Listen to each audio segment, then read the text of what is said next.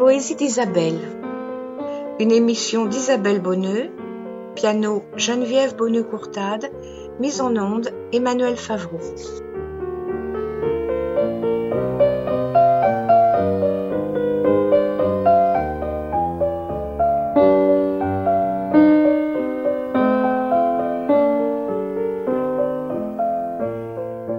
Devinez le poète dont vous allez écouter les vers aujourd'hui.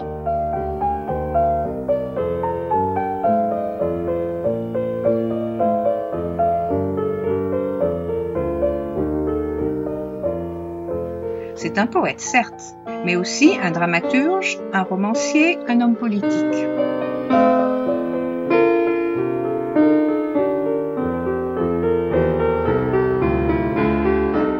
Bien sûr, vous avez deviné, c'est Victor Hugo dont il s'agit.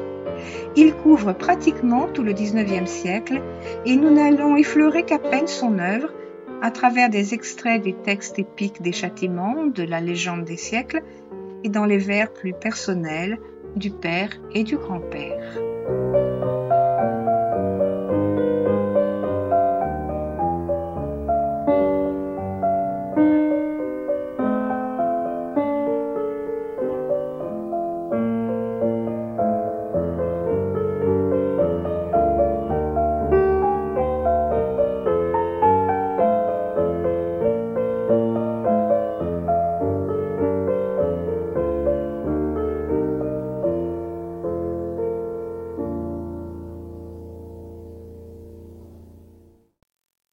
Tiré des contemplations. Elle était déchaussée, elle était décoiffée, assise les pieds nus parmi les joncs penchants. Moi qui passais par là, je crus voir une fée, et je lui dis Veux-tu t'en venir dans les champs? Elle me regarda de ce regard suprême qui reste à la beauté quand nous en triomphons, et je lui dis Veux-tu C'est le moi où l'on aime, Veux-tu nous en aller sous les arbres profonds? Elle essuya ses pieds à l'herbe de la rive, elle me regarda pour la seconde fois, et la belle folâtre alors devint pensive. Oh, comme les oiseaux chantaient au fond des bois, et comme l'eau caressait doucement le rivage, je vis venir à moi, dans les grands roseaux verts, la belle fille heureuse, effarée et sauvage, ses cheveux dans ses yeux et riant au travers. Des châtiments. Sonnez, sonnez toujours, clairon de la pensée. Quand Josué rêveur, la tête aux cieux dressée, suivi des siens marchait, et prophète irrité sonnait de la trompette autour de la cité, au premier tour qu'il fit, le roi se mit à rire. Au second tour, riant toujours, il lui fit dire Crois-tu donc renverser ma ville avec du vent? À la troisième fois, l'arche allait en avant, puis les trompettes, puis toute l'armée en marche. Et les petits enfants venaient cracher sur l'arche, et soufflant dans leurs trompes imitaient le clairon.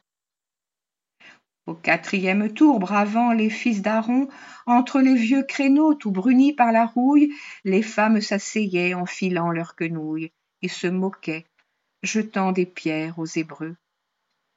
À la cinquième fois, sur ces murs ténébreux, aveugles et boiteux vinrent, et leur huée raillait le noir clairon, sonnant sous les nuées. À la sixième fois, sur sa tour de granit, si haute qu'au sommet l'aigle faisait son nid, si dure que l'éclair l'eût en vain foudroyé, le roi revint, riant à gorge déployée, et cria Les Hébreux sont bons musiciens. Autour du roi, joyeux, riaient tous les anciens qui le soir sont assis au temple et délibèrent. À la septième fois, les murailles tombèrent.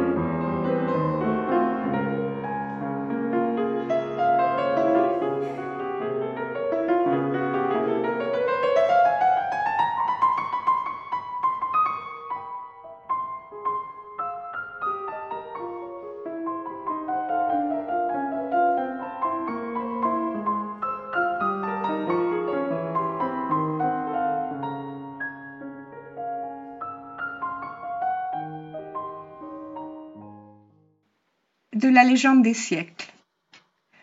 Bose s'était couché de fatigue accablé. Il avait tout le jour travaillé dans son air, puis avait fait son lit à sa place ordinaire. Bose dormait auprès des boisseaux pleins de blé. Ce vieillard possédait des champs de blé et d'orge. Il était, quoique riche, à la justice enclin. Il n'avait pas de fange en l'eau de son moulin. Il n'avait pas d'enfer dans le feu de sa forge. Sa barbe était d'argent comme un ruisseau d'avril. Sa gerbe n'était point avare ni haineuse. Quand il voyait passer quelque pauvre glaneuse, Laissez tomber exprès des épis, disait-il. Cet homme marchait pur, loin des sentiers obliques, vêtu de probité candide et de lin blanc, et toujours du côté des pauvres ruisselants, ses sacs de grains semblaient des fontaines publiques les femmes regardaient bose plus qu'un jeune homme. Car le jeune homme est beau mais le vieillard est grand. Donc bose dans la nuit dormait parmi les siens. Près des meules qu'on eût prises pour des décombres les moissonneurs couchés faisaient des groupes sombres. Et ceci se passait dans des temps très anciens. Comme dormait jacob comme dormait judith bose les yeux fermés gisait sous la feuillée. Or la porte du ciel s'étant entrebâillée au-dessus de sa tête un songe en descendit. Et ce songe était tel que bose vit un chêne qui sortit de son ventre allait jusqu'au ciel bleu. Une race y montait comme une longue chaîne un roi chantait en bas. En haut mourait un dieu. Et bose murmurait avec la voix de l'âme comment se pourrait-il que de moi ceci vint? Le chiffre de mes ans a passé quatre-vingts et je n'ai pas de fils et je n'ai plus de femme. Ainsi parlait bose dans le rêve et l'extase tournant vers dieu ses yeux par le sommeil noyé. Le cèdre ne sent pas une rose à sa base et lui ne sentait pas une femme à ses pieds.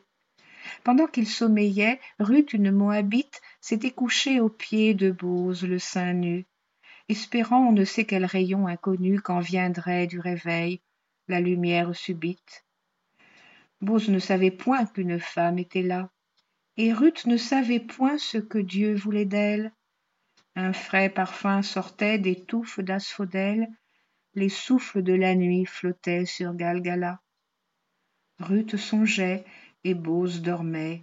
L'herbe était noire les grelots des troupeaux palpitaient vaguement.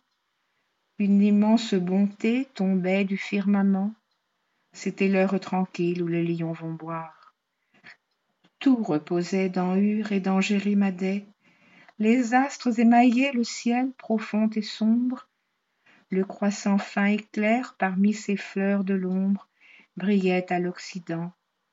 Et ruth se demandait immobile ouvrant l'œil à moitié sous ses voiles. Quel dieu quel moissonneur de l'éternel été avait en s'en allant négligemment jeté cette faucille d'or dans le champ des étoiles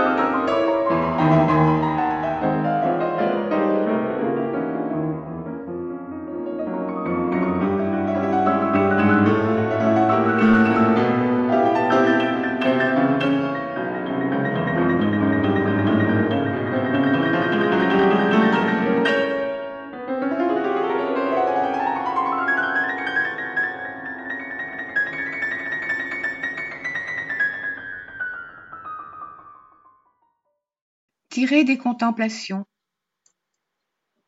elle avait pris ce pli dans son âge enfantin de venir dans ma chambre un peu chaque matin Je l'attendais ainsi qu'un rayon qu'on espère. Elle entrait et disait Bonjour mon petit père. Prenait ma plume, ouvrait mes livres, s'asseyait sur mon lit, dérangeait mes papiers et riait. Puis soudain s'en allait comme un oiseau qui passe. Alors je reprenais la tête un peu moins lasse, mon œuvre interrompue. Et tout en écrivant, parmi mes manuscrits je rencontrais souvent quelque arabesque folle et qu'elle avait tracée et maintes pages blanches entre ses mains froissées où je ne sais comment venaient mes plus doux elle aimait dieu les fleurs les astres les prévers et c'était un esprit avant d'être une femme. Son regard reflétait la clarté de son âme elle me consultait sur tout à tout moment. Oh que de soirs d'hiver radieux et charmants passés à raisonner langue histoire et grammaire mes quatre enfants groupés sur mes genoux leur mère tout près quelques amis causant au coin du feu. J'appelais cette vie être content de peu et dire qu'elle est morte. Hélas que dieu m'assiste. Je n'étais jamais gai quand je la sentais triste j'étais morne au milieu du bal le plus joyeux. Si j'avais en partant vu quelque ombre en ses yeux. Des contemplations. Demain dès l'aube à l'heure où blanchit la campagne je partirai. Vois-tu je sais que tu m'attends. J'irai par la forêt j'irai par la montagne. Je ne puis demeurer loin de toi plus longtemps je marcherai les yeux fixés sur mes pensées sans rien voir au dehors sans entendre aucun bruit. Seul inconnu le dos courbé les mains croisées triste et le jour pour moi sera comme la nuit. Je ne regarderai ni l'or du soir qui tombe ni les voiles au loin descendant vers harfleur. Et quand j'arriverai je mettrai sur ta tombe un bouquet de houes verts et de bruyères en fleurs. Tiré de l'art d'être grand-père. Jeanne songeait sur l'herbe assise grave et rose je m'approchai dis-moi si tu veux quelque chose jeanne car j'obéis à ces charmants amours. Je les guette et je cherche à comprendre toujours tout ce qui peut passer par ces divines têtes. Jeanne m'a répondu je voudrais voir des bêtes alors je lui montrai dans l'herbe une fourmi vois mais jeanne ne fut contente qu'à demi non les bêtes c'est gros me dit-elle leur rêve c'est le grand. L'océan les attire à sa grève. Les berçant de son chant rauque et les captivant par l'ombre et par la fuite effrayante du vent. Ils aiment l'épouvante. Il leur faut le prodige je n'ai pas d'éléphant sous la main répondis-je. Veux-tu quelque autre chose? Ô jeanne on te le doit. Parle. Alors jeanne au ciel leva son petit doigt. Ça dit-elle. C'était l'heure où le soir commence. Je vis à l'horizon surgir la lune immense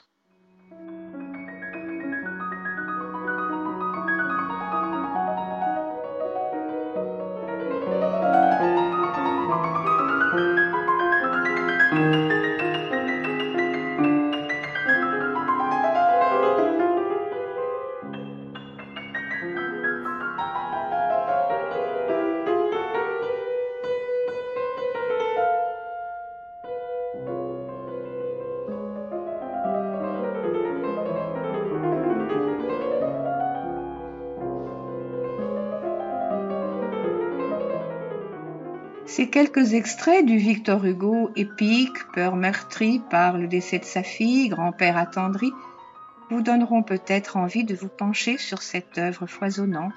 Je vous le souhaite.